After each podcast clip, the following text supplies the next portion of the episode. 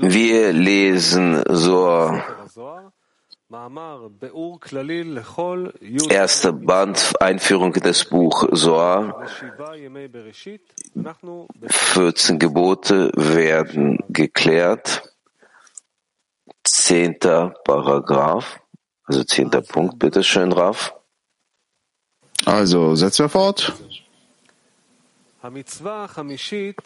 Punkt 10. Das fünfte Gebot beinhaltet drei Gebote. Erstens, sich mit der Torah zu beschäftigen. Zweitens,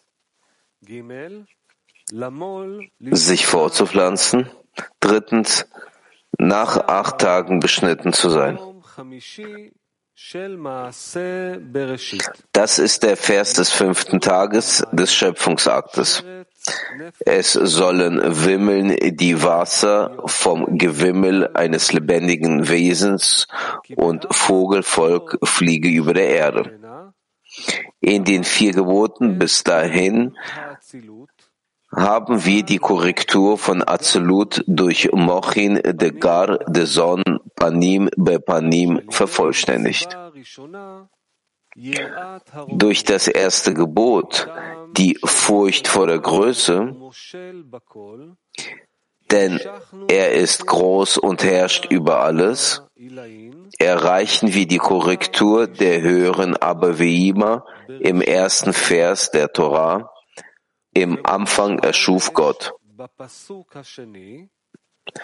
Und die Bestrafung wird im zweiten Vers erklärt. Und das Land war wüst. Und durch das zweite Gebot der Liebe auf der Seite von Chesed, Barmherzigkeit, erreichten wir die Korrektur von Ishsud der Azulut im Vers des ersten Tages des Schöpfungsaktes, es werde Licht. Das ist ein Licht, welches in den sechs Tagen der Schöpfung erschaffen wurde, an welchen Adam von einem Ende der Welt zum anderen Ende sehen konnte. Durch das dritte Gebot des Lesens von Höre Israel, Schma Israel und gesegnet sei der Name der Pracht seines Königtums auf ewig und ewig in der höheren Vereinigung von Höre Israel erreichten wir Mochin Devak von Serampen und Lea durch ihren Aufstieg zu Ishsud. Das sind die sechs Worte von Schöre Israel, Schma Israel. Wir bezogen auch die Verhüllung des Lichtes mit ein, wie es hieß, und es gab Licht für die nächste Welt von Ishsud und nicht für diese Welt von Ishsud. Denn es wurde von Chazé der Ishsud und unterhalb verborgen und wurde dort trockenes Land. Diese Ausdehnung ist in dem großen Buchstaben Dalet in Echad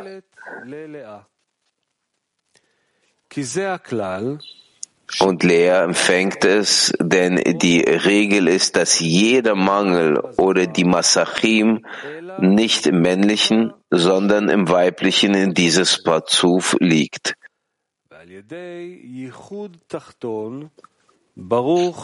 Durch die untere Vereinigung Gesegnet sei der Name der Pracht seines Königtums auf ewig und ewig.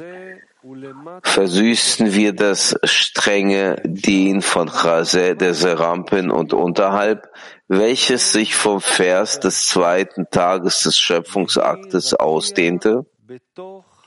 Es soll ein Firmament geben in der Mitte des Wassers, in welchem die Hölle das strenge Dien erschaffen wurde. Sein Platz ist von Chazé, des Rampen und unterhalb.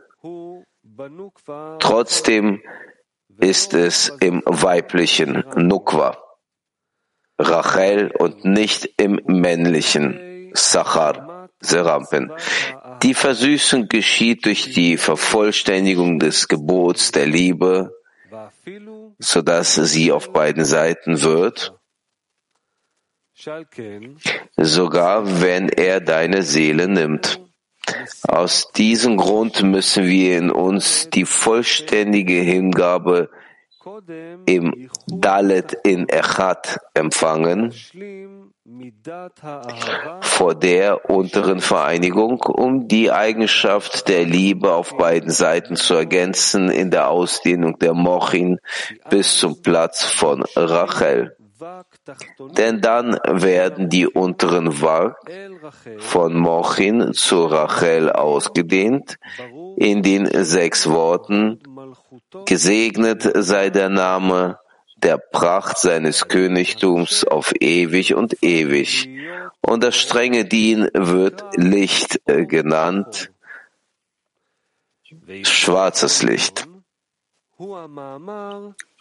Die höhere Vereinigung ist im Vers, es sammeln sich die Wasser unterhalb des Himmels an einem Ort und es werde sichtbar das Trockene.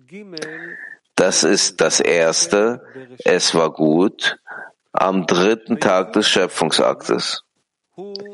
Die untere Vereinigung ist im Vers, es lasse hervorsprießen die Erde Gespross. Das ist das zweite. Es war gut am dritten Tag des Schöpfungsaktes. Und mit Hilfe des vierten Gebots, dem Wissen, das gilt Havaya, er ist der Elohim, wird Nukwa Rachel vollständig angeblich an Serampen ohne irgendeinen Unterschied durch die Vervollständigung der Liebe auf beiden Seiten in einer solchen Vollständigkeit, dass das strenge Dienlicht wird. Auch gibt es keinen Unterschied zwischen schwarzem Licht und weißem Licht, weil durch die Vervollständigung der Liebe auf beiden Seiten das schwarze Licht sogar noch wichtiger wird. Deswegen vereinigen sich Rachel und Serampen wirklich zu einem, so dass beide durch ihre eigene Kraft zu Ishsud aufsteigen können. Dadurch ist Son absolut gleich wie Ishsud. Denn in dem, wo Son dichter als sie ist, ist das kein Mangel, sondern ein Vorzug und ein Vorteil gegenüber ihnen.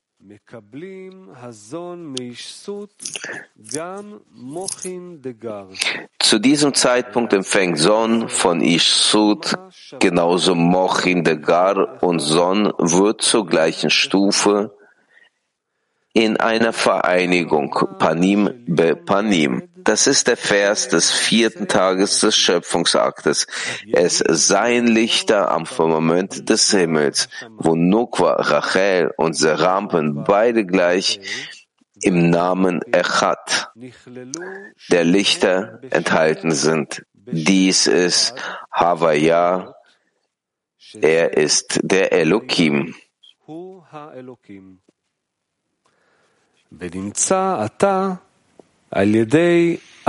Deswegen, deswegen haben wir durch diese vier Gebote jetzt die ganze Korrektur von Azelut vollendet. Dadurch, dass Son Panim be Panim auf der gleichen Stufe ist.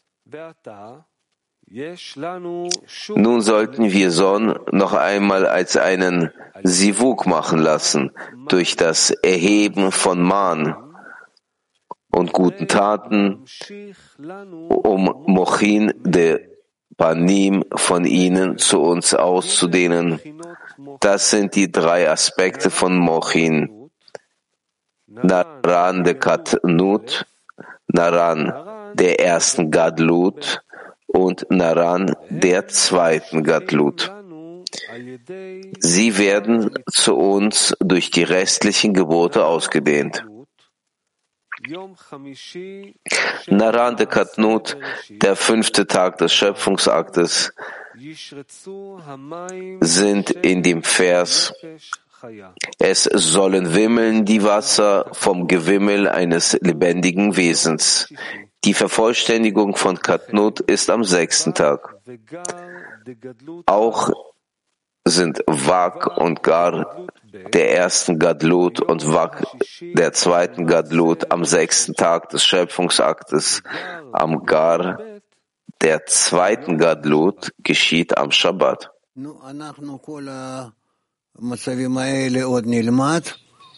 Aber alle die Zustände werden wir noch lernen. Wir werden diese lernen, wenn wir näher an die Handlung sein werden. Aber im Moment lesen wir die einfach so durch und kehren dazu zurück, wenn wir näher an diese Handlung kommen werden. Solange gehen wir über zum